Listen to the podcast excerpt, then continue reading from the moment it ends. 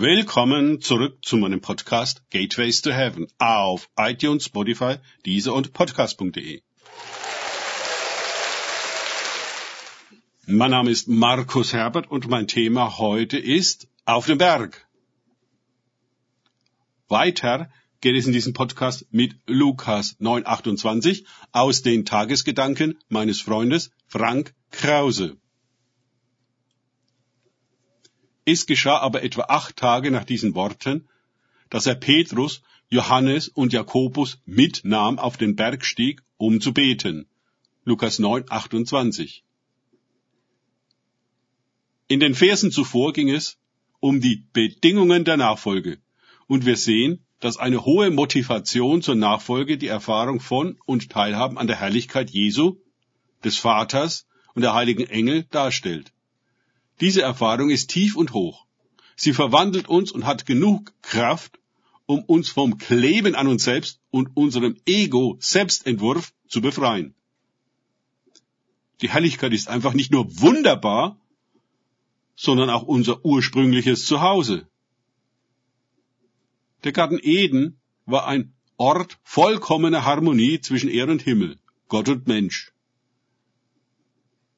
Jedoch mit dem Sündenfall zerbrach die Harmonie und der Frieden, der Shalom Gottes, wich von uns und wurde in tausenden von Jahren auch nicht im Ansatz durch menschliche Regierung, welcher Form auch immer, erreicht.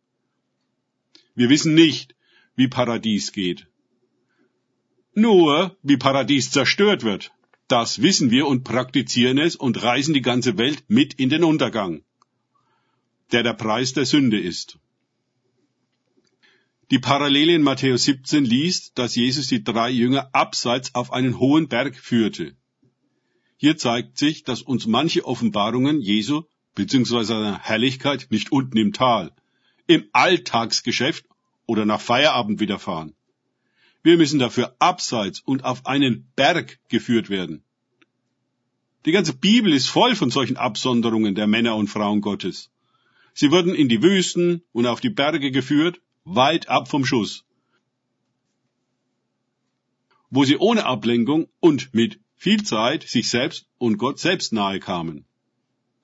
Der Berg Gottes ist eine Metapher für die Höhe, auf die Gott uns bringt, wo er uns auch einen weiten Blick über die Welt und die Zeit geben kann, aber auch in den Himmel.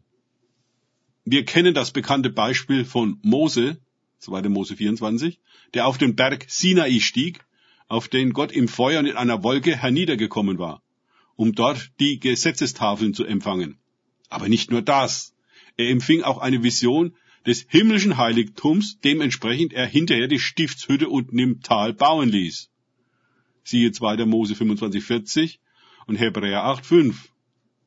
Ein sehr wichtiger Hinweis für uns, denn immer geht es darum, das Himmlische, das wir auf den Berg schauen, hinunter ins Tal, das heißt in die Welt zu bringen, um es dort zu realisieren. Eine wahre Lebensaufgabe. Wir haben von dem Propheten Elia gehört, der von der eigenmächtigen König Isabel in die Wüste floh und an den Berg Gottes, den Horeb kam, 1. Könige 19. Die Auseinandersetzung zuvor mit den Baals und Aschera-Priestern, wo das Feuer Gottes vom Himmel fiel, fand ebenfalls auf einem berühmten Berg, dem Berg Karmel statt. Elia war nach der Drohung Isabels, ihn umzubringen, in die Wüste geflohen, wollte nicht mehr leben. Aber dann brachten ihm Engel Brot und Wasser. Und in der Kraft dieser Speise vom Himmel ging er 40 Tage lang durch die Wüste, bis zum Berg Gottes, den Horeb. Dort befreite Gott ihn von dem Erlebnis vom Karmel, denn Elia definierte sich und sein Leben bereits über diese Episode. Siehe 1. Könige 1910. Eine ganz wichtige Berglektion. Worüber wir uns definieren, das beherrscht unser Leben. Das bestimmt uns. Gott löst uns auf seinem Berg von falschen Identifikationen und Identitäten. Er hilft uns dort loszulassen, bis wir wieder selber sind und er uns zeigen kann, was wirklich Sache ist.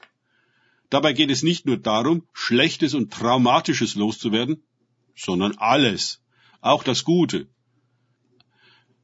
man kann an etwas Gutes ebenso gebunden sein wie an etwas Negatives. Jesus will aber, dass wir an ihn gebunden sind und nicht bei irgendetwas stehen bleiben und uns daran verlieren. Damit wir aus der Illusion in die Wirklichkeit gelangen, zieht Gott auch uns Christen heute, genau wie Elia damals, ab und zu aus dem Verkehr und lässt uns erkennen, wie depressiv und müde wir eigentlich geworden sind, wie fremdbestimmt und verloren an allerlei anderes als an Jesus. Und er gewährt uns eine Handvoll Manna und einen Schluck heiliges Wasser vom Himmel, damit wir den Weg durch die Wüste bis zu seinem heiligen Berg gehen können, wo er uns wieder zu uns selbst bringt und zu sich selbst,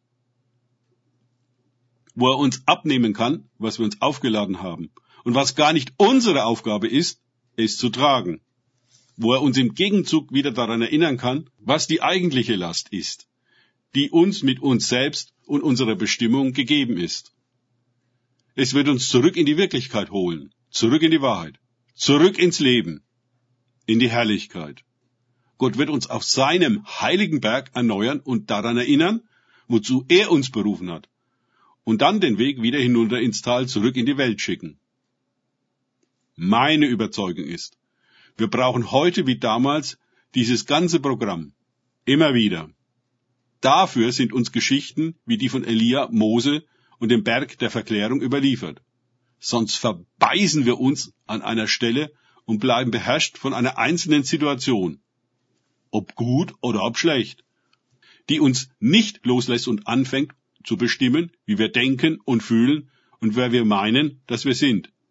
Schließlich bleiben wir erschöpft liegen und kommen aus der Wiederholungsschleife nicht wieder heraus. Der Berg Gottes hat somit therapeutische Dimensionen. Danke fürs Zuhören. Denkt bitte immer daran. Kenne ich es oder kann ich es? Im Sinne von erlebe ich es. Erst sich auf Gott und Begegnungen mit ihm einlassen, bringt wahres Leben. Und eine Einladung auf den Berg Gottes. Gott segne euch und wir hören uns wieder.